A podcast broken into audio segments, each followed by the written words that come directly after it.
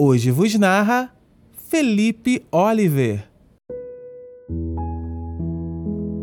Não confunda autoestima com vaidade.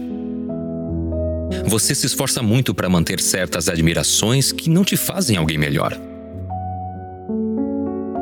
Pelo contrário, servem apenas para alimentar uma falsa imagem que recebe elogios imerecidos e uma pose que não tem nada a ver com o que Deus quer para a sua vida. Perder algumas pontes pode te ajudar a retomar caminhos mais bonitos.